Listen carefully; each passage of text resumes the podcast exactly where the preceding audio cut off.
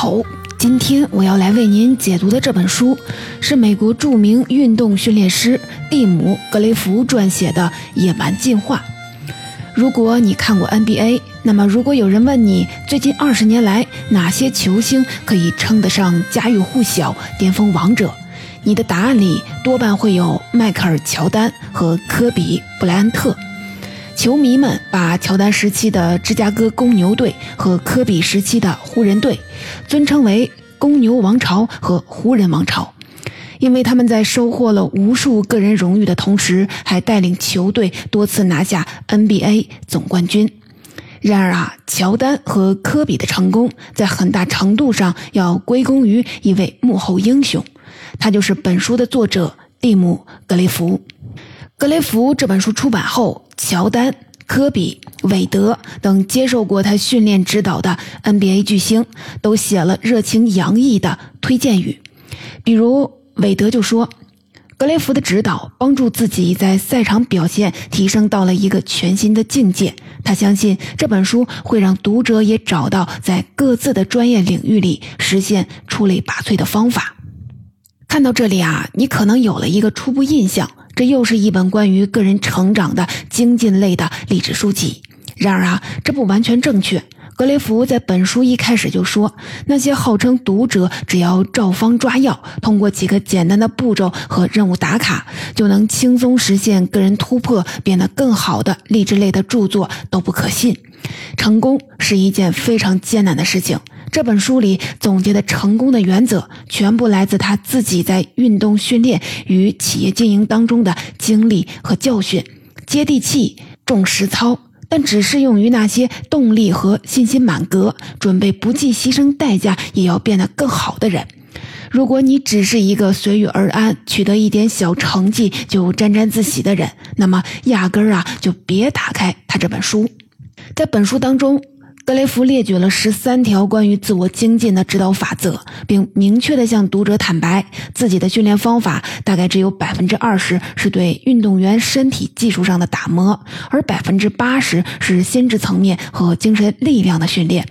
普通人也可以从中获益，运用这些法则，把自己变成工作和生活的主宰。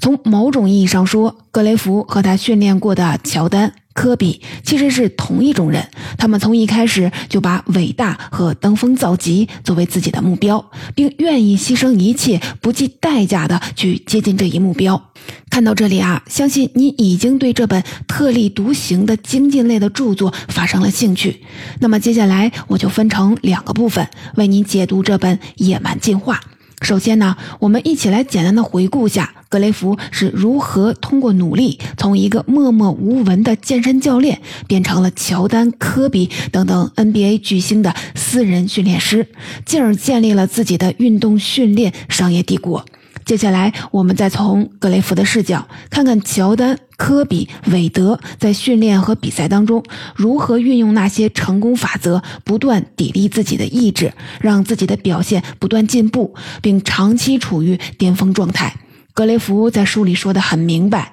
虽然我们终其一生不可能成为赛场上万众瞩目的体坛巨星，但我们依旧可以在各自的领域里成为不可或缺、出类拔萃的专家。格雷弗的传奇故事开始于1989年夏天，那时候他已经从伊利诺伊大学芝加哥分校毕业了，拿到自己的运动学硕士学位，是个没有名气的健身俱乐部的私教，每小时的薪水只有3.35美元。不过呢，心比天高的格雷弗对自己的专业水平非常自信，打定主意要成为一名职业运动员的训练师。这是因为格雷弗在大学读书期间是一名篮球校队的运动员，但遭遇了韧带撕裂，臀部、腿部和膝关节也有伤，基本不能去职业联赛发展了。一般人遭遇到这样的打击会一蹶不振，心灰意冷。但是啊，格雷福的想法是，虽然我的篮球生涯毁于伤病，但反过来说，自己也有了一笔最宝贵的财产，就是应对这些篮球运动常见伤病的亲身经历和康复知识。那自己为什么不利用这些经验去帮助 NBA 运动员间接实现自己的篮球梦呢？为了实现自己的理想，格雷弗曾经毛遂自荐，给芝加哥公牛队除乔丹之外的每一位球员都写了一封恳切的自我推荐信，还附上了自己对当时 NBA 球队体能训练的改进意见。并不意外啊，这些信件都石沉大海。到了1989年，他从报纸上知道乔丹因为力量和对抗不足而苦恼，就再次的联系了芝加哥公牛队。这一回，乔丹对这个初出茅庐的年轻人产生了几分好奇，决定给他一个面试的机会。当时，乔丹已经可以说是功成名就，拿到了包括得分王、常规赛最有价值球员等等一系列个人荣誉，独缺一枚总冠军戒指。乔丹领队的芝加哥公牛队在 NBA 东部季赛后，已经连续三年倒在底特律活塞队脚下。底特律活塞队近乎野蛮的防守让公牛队无所适从，这对敏感、好胜心极强的乔丹来说是不能容忍的事情。所以啊，乔丹决定聘请一位私人训练师，帮自己量身打造一套科学严格的训练体系，来让自己变得更强。在面试当中，信心满满的格雷弗拿出了一个详细的训练计划，核心就是如何在控制受伤风险的前提下，让乔丹变得更加强壮，最终尽可能保持他的巅峰状态，延长职业生涯。同时，格雷弗还对乔丹的作息时间和食谱进行了详细的规划。将信将疑的乔丹就这样给了格雷弗一个三十天的试用期。谁也想不到，在三十天结束后，格雷夫和乔丹的合作和友谊一直延续到了今天。格雷夫在书里说，自己的训练哲学就是打破常规。如果乔丹想要更上一层楼，那他就不能继续的循规蹈矩，和联盟里其他球员采用同样的训练方法。用他的话说：“你和大家步调一致，最后就会泯然众人。”所以，格雷福做出的第一个调整是让乔丹每天的第一次训练提早到早餐时间。当时 NBA 联盟里球队组织的官方训练时间一般定在上午十点左右，延续到午后，然后晚上打比赛。不用说，在球队官方训练之前，再额外的加一次大运动量的训练，这对运动员的体力和意志力都是极大的考验。其次，在训练项目上，格雷福也标新立异，进行了许多大胆的实验。比如说，格雷福在乔丹的肌肉训练项目当中，加上了二头肌弯举训练。在今天的 NBA，这项肌肉训练已经非常普遍，但当时没有球队的体能师会这样做，因为他们顽固的相信，过于发达的二头肌会导致球员投篮的动作变形，影响投篮的手感。但格雷夫的想法却是，投篮手感可以通过其他平衡性的训练来保持，而增肌增重给乔丹带来的好处是不可替代的。比如说，底特律活塞队的野蛮防守，其效果就会大打折扣。以往一次粗野的拉拽可能会使乔丹运球或者是投篮的动作就被迫终止，而增肌增重后，同样强度的防守就无法阻挡乔丹完成动作，只会让他得分，还要赔上一次犯规。同时呢，困扰乔丹的另一个问题就是，由于超长的出场时间和飞天遁地、观赏性极强的比赛风格，到了比赛接近尾声的时候，乔丹往往会感到饥饿，竞技状态有所下降。那怎么办呢？当时的球队营养师通过会让球员摄入更多的碳水化合物，多吃点意大利面什么的。但问题在于，过多的碳水摄入会让运动员感到倦怠，身体沉重。所以啊，格雷弗结合自己在大学时期运动营养课当中学到的知识，建议乔丹把每天下午三点半的赛前餐改为牛排。红肉当中丰富的蛋白质和铁、锌、钙能够提供足够的能量，维持运动员肌肉的正常运动，保持血糖水平，并延缓了其他食物在肠胃当中的消化速度。在格雷弗的调教下，1990至1991赛季的乔丹如同天神下凡。他带领芝加哥公牛队在季后赛中横扫了死对头活塞，最终大比分击败了洛杉矶湖人，拿到了自己职业生涯当中的第一个总冠军。后来，公牛队其他球星，比如说斯科蒂、皮蓬，也陆续加入了格雷福给乔丹举办的这个早餐俱乐部，自觉自愿地给自己加量训练。提高竞技水平。到了二零零八年，乔丹退役后，NBA 两位堪称联盟招牌的新一代球星——湖人的科比·布莱恩特和热火队的德怀恩·韦德，也慕名找到了格雷夫，邀请他担任自己的私人训练师。格雷夫在书中说，乔丹向科比直接推荐了自己，说这家伙虽然是个混蛋，但他真的能够让你变得更强。今天，格雷夫不仅已经是 NBA 联盟内闻名遐迩的顶级体能训练师，还在芝加哥开办了自己的企业——阿泰克运动康复训练中心，专门为顶级职业运动员提供训练、康复与营养等一揽子的解决方案。在格雷夫逐渐成名后，很多职业运动员慕名而来，要求格雷夫也担任自己的训练师。格雷夫对他们说：“如果想和自己合作，首先要保证做到三点。”准时到场，努力训练，绝对服从，否则就不要浪费彼此的时间。换句话说，这些球员必须要用行动证明自己配得上格雷夫的帮助。在书里，格雷夫回忆了一件往事，说自己曾经接到过一个棒球运动员经纪人的电话，经纪人说自己的客户身材管理不善，球队要求他在春天球队集训前减掉四十磅体重。于是格雷夫提供了一份详细的训练计划发过去，但是这个棒球运动员被训练计划的强度吓坏了，终止了合作，选择自己训练减肥。对于这个结果，格雷夫只是冷冷地对这个经纪人说：“随便吧，反正这家伙很快就会混不下去了。”果然，四个月后，由于身体状况欠佳，竞技水平下降，这名棒球运动员只能退役了。在训练当中，格雷夫的风格是强硬、冷酷，甚至不讲情理。他说：“任何能和轻松、舒适联系在一起的训练都不是训练，那是对训练的侮辱。自己的训练计划和方法论不是给那些动力不足、有一点成绩就洋洋得意、固步自封的人准备的。”他的名言是：“如果你在我的训练当中呕吐倒下，我不会跑过去对你对你嘘寒问暖。”我会在确定你各项生命体征正常后，等你自己爬起来继续的训练。听到这里啊，有人就问了：格雷夫这种态度，难道就不怕把顾客都吓跑了，没法开张了吗？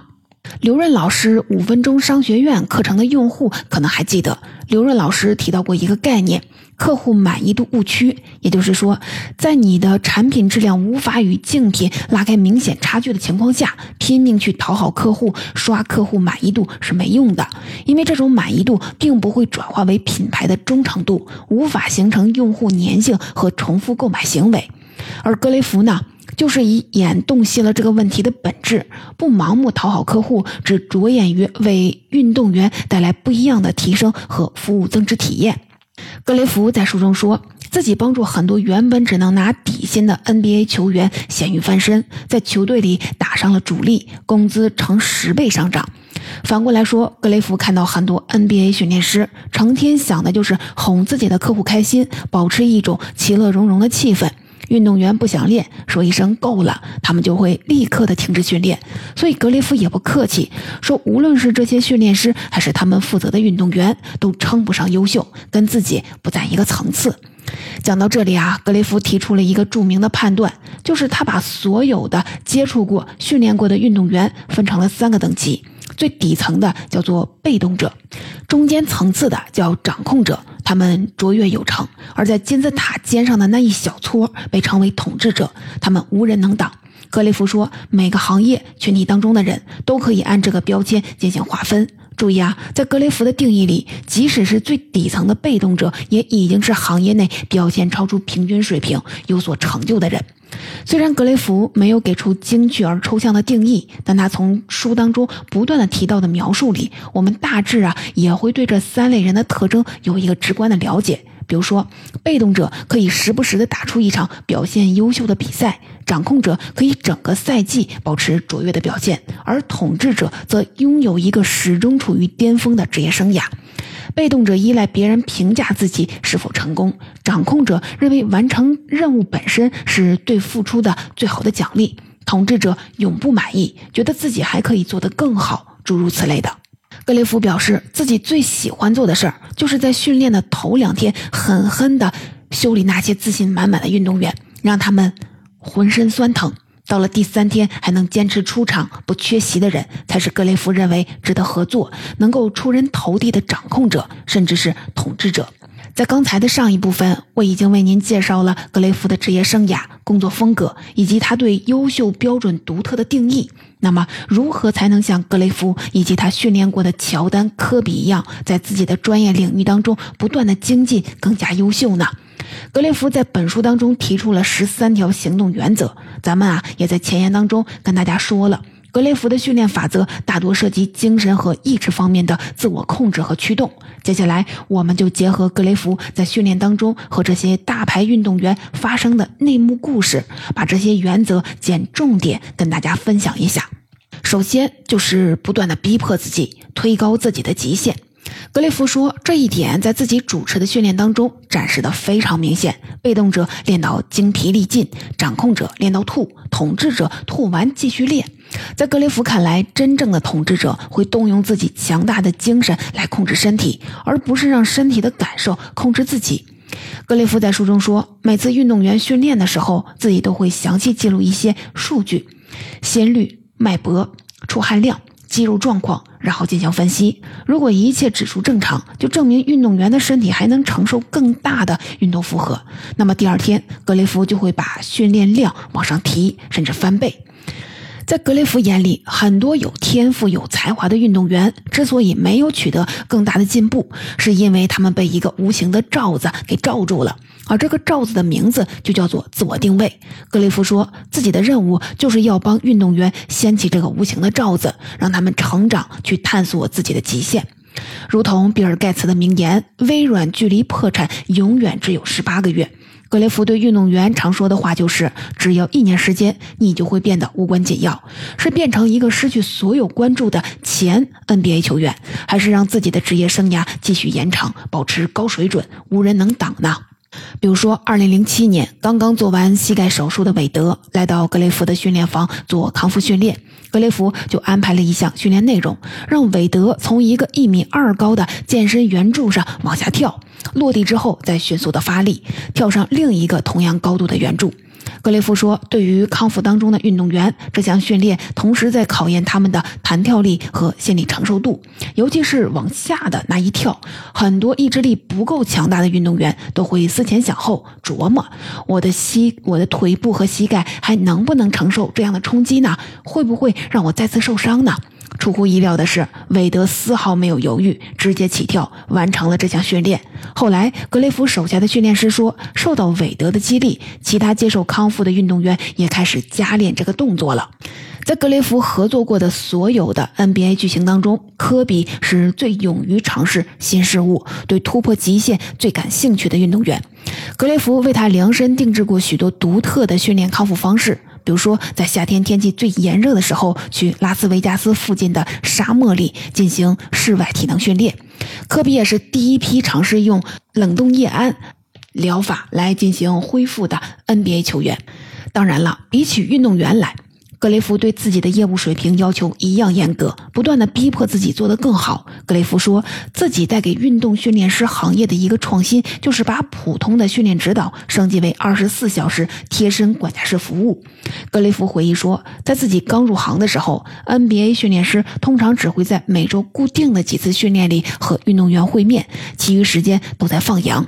然而啊，格雷夫却坚持的认为，只有对客户的身体状况时刻了如指掌。才能及时的帮助他们，让他们变得更好。所以啊，格雷夫会在自己的客户需要的时候随叫随到，让他们来到自己的训练营，或者自己飞到运动员所在的城市，去帮助他们解决伤病问题、打磨训练细节，甚至进行心理建设。正是这样追求极致的专业态度，让格雷夫在竞争激烈的商业运动训练行业当中屹立不倒，成为金字塔尖上的行业标杆儿。接下来我要讲的第二个格雷夫成功原则就是专注结果，以结果为标准进行一切价值判断。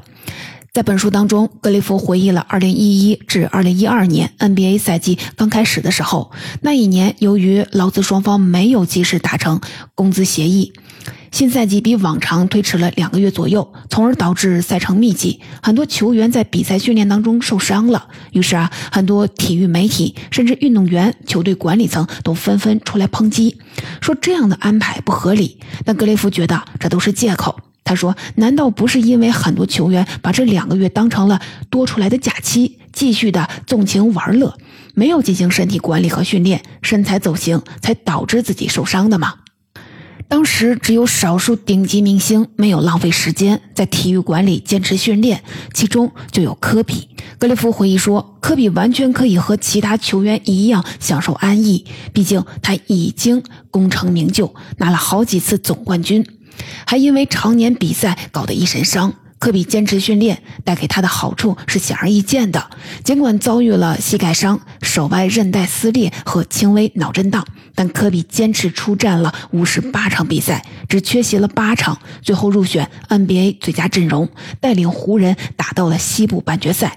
格雷夫说。要想成功，你必须让自己的所有安排都围绕这个目标来进行。如果你不树立并专注一个伟大的终极目标，那么外界的一切在你的优先排序里都会产生相应的变化。比如说，迈克尔·乔丹每次夺取一个 NBA 总冠军之后，他都会对着记者的摄像机镜头伸出手指来计算自己的夺冠总数，这也是乔丹标志性的庆祝动作。然而，如果仔细观察，你就会发现。乔丹伸出的手指数量永远要比实际拿到的多一个。格雷夫说，这是因为对于乔丹这样的统治者来说，胜利带来的满足感只有一瞬，取而代之的是更加持续的渴望更多。因为全新的挑战已经在前前方等候，更加艰难残酷。给自己不断设立新目标，就是乔丹能够保持巅峰状态的自我驱动力。格雷夫这个观点，我个人感觉就是说，一旦你给自己确定了一个最高任务，那么你在生活和工作当中的每一个决定、每一项安排，都必须以是否能让自己更好的完成这个最高任务作为衡量标准。大家非常熟悉的彩童老师写过一本《精进》，里面就说。大家要做那些高附加值、半衰期长的事情，避免把精力时间分配给那些能够带来即刻性满足，但长期来看无助于个人成长的事情。那乔丹为了自己这个最高的任务，付出了哪些代价呢？格雷夫回忆说，每个 NBA 新赛季是在十一月初开赛，所以从九月初开始，乔丹会停止一切和篮球无关的活动，每天三次训练，除了睡觉。吃饭就是打一会儿高尔夫作为放松调剂，所以乔丹在纪录片最后的舞蹈当中表示，人们都会说想当一天或者一周乔丹，享受我的财富和名声，但是他们绝对不想当一年乔丹，因为其中的艰辛和枯燥令人生畏。当然了，很多人都会说我愿意为了拥有巅峰成就感放弃一切，但是格雷夫这时候又来毒舌了，说行啊。第一步，你先自己在纸上列个单子，老老实实、实事求是的写。如果你要实现自己的目标，需要牺牲哪些东西，然后再写下来，在你此刻承受范围内，你愿意牺牲哪些东西？如果两个名单不匹配，那么很遗憾，你并不具备足够的动力让自己成功。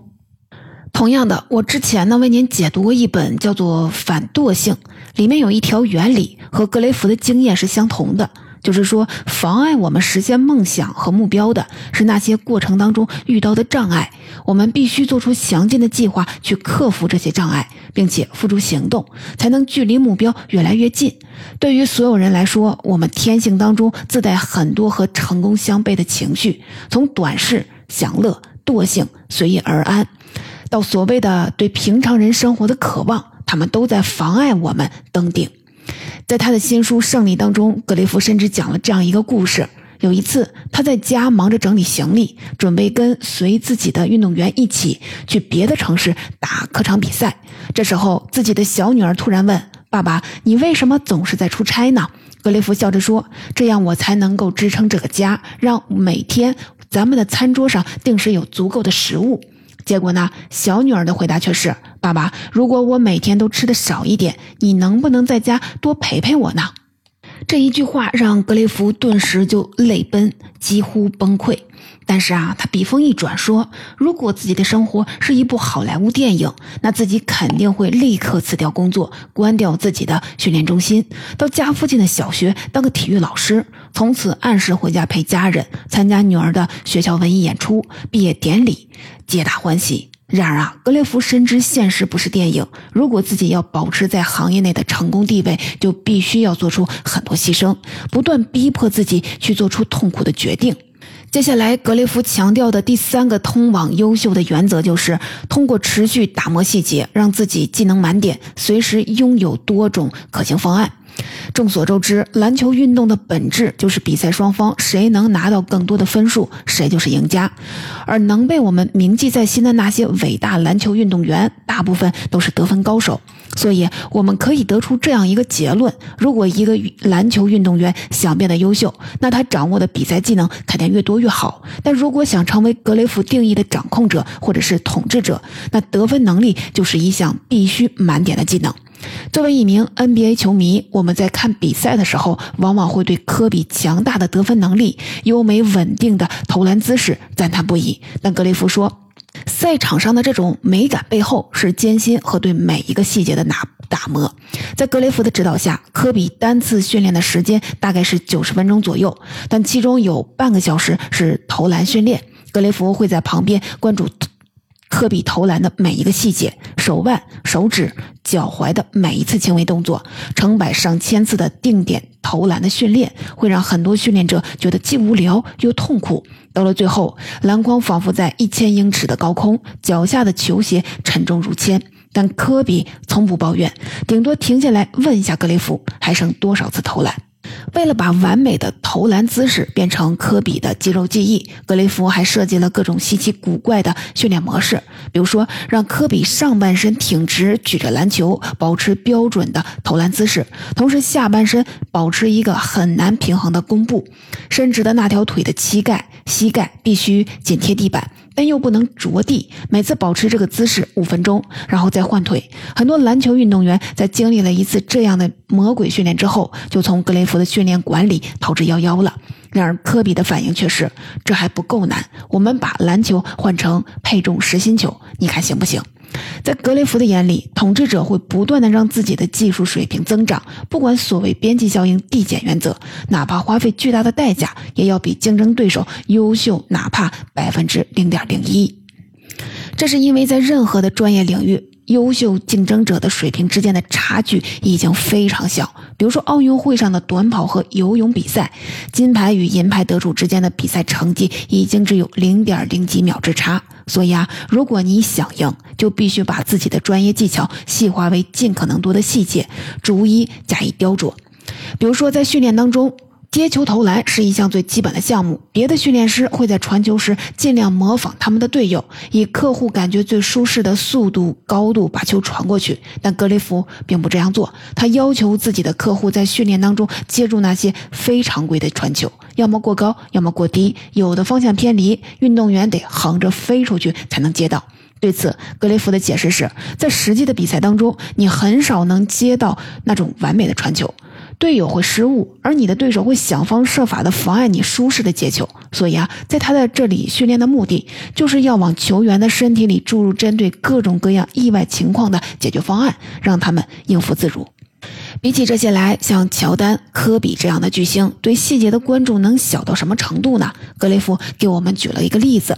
基本上所有的篮球运动员在场上感到疲劳时，都会弓下身体，把双手支撑在膝盖上，双膝略弯，让自己休息一会儿。早年间的乔丹也不例外。但是格雷夫对乔丹说：“不行啊，长期这样做，你上身的体重会压迫膝盖，对膝关节伤害太大。”而且你两臂向内夹紧，会压迫你的肺部，感觉更加难以呼吸。你不如在弓下身体的时候，双手拽住自己的运动短裤下沿，这样既得到了休息，也不会阻碍呼吸。格雷夫回忆说，后来他还把这个小技巧传给了科比，但好强的科比一开始不接受，理由居然是这个动作看起来像是示弱，宣告自己已经力量耗尽。不过啊，在试了几次之后，科比也就接受了格雷夫的建议。同样的，格雷夫对自己训练计划的每个细节也是一丝不苟。比如说，二零一二年 NBA 总决赛期间，格雷夫指导韦德做了大量训练，让他一步迅速，更具有爆发力。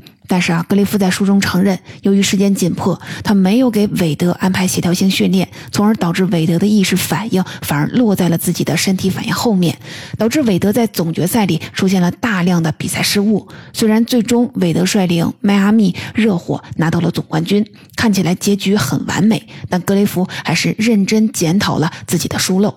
总结这本《野蛮进化》的主要的内容，就大致啊为您介绍到这里。相信不同的听众都能够从格雷夫精彩的故事和脚踏实地的分析当中得到鼓舞，或者是个人经济方面的启迪。而 NBA 球迷更能从中看到自己偶像成功背后不为人知的艰辛。相信读完之后，很多人就能深刻的理解为什么格雷夫从一个默默无闻的健身私教变成了 NBA 知名的巨星训练师。